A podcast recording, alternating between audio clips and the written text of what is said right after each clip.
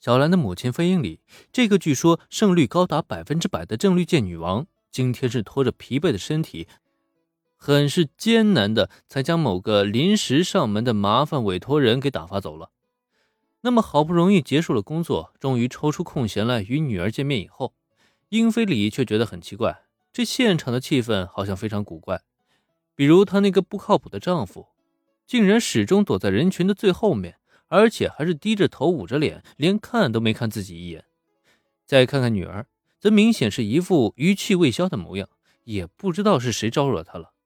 至于原子嘛，这个是她认识的，铃木家大小姐嘛，小兰的闺蜜。可那个帅气的男生，竟然不是那个整天缠着自己女儿的工藤新一。所以，这究竟是什么状况？你们这是怎么了？很难得到家人团聚。虽然过程中出现一些不愉快，可小兰还是在努力调节了一番情绪之后，微微的扬起嘴角，笑着拉住母亲的手：“没什么，妈妈，你的工作结束了吗？结束了，余下的工作我会推到明天。”见女儿扬起笑脸，飞鹰里也是回握住女儿的手。不过，在他回答女儿问题的同时，眼角的余光却还是扫向没有露出脸来的丈夫。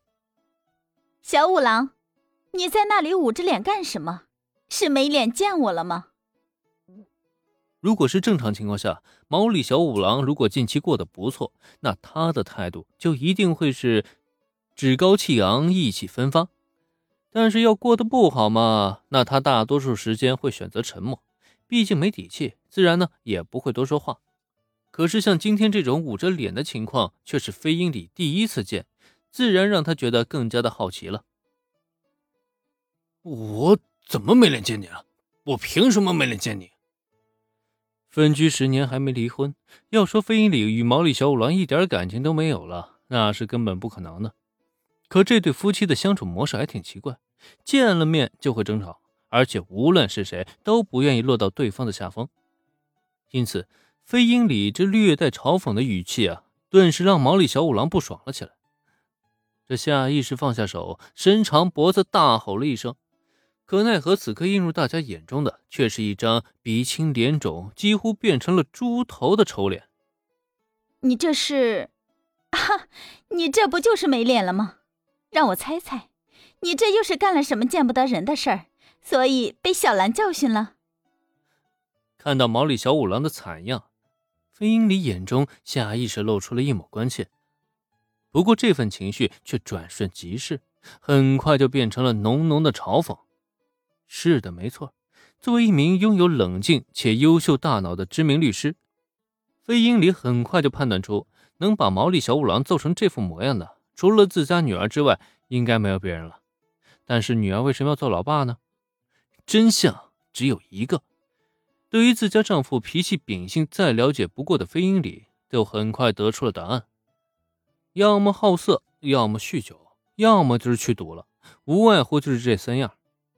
而且根据飞鹰里的猜测，第一种的可能性是最高的。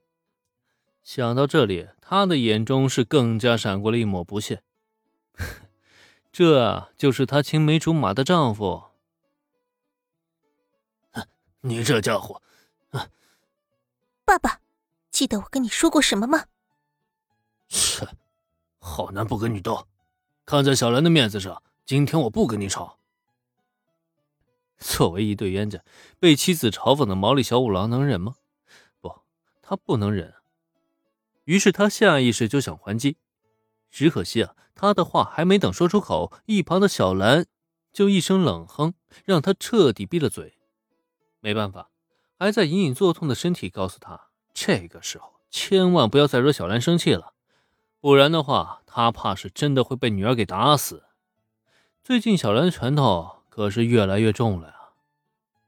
哼，说的谁喜欢和你吵一样？